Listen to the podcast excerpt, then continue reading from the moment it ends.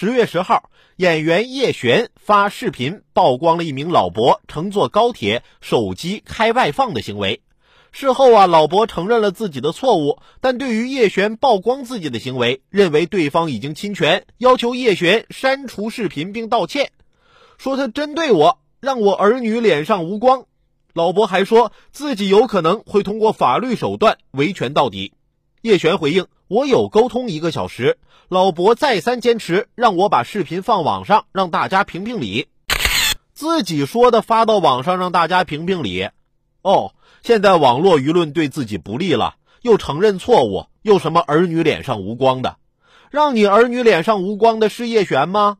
是你自己在公共场合的不文明行为好吗？怪不到别人头上。公共场合喧哗，外放音乐。知道会对别人造成多大困扰吗？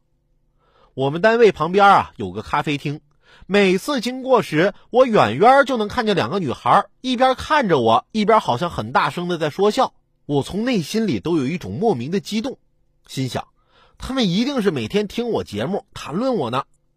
今天啊，我准备去买杯咖啡，快走到门口时，我呀耳朵尖，分明听到其中一个女孩在说：“好了，别说了，她进来了。”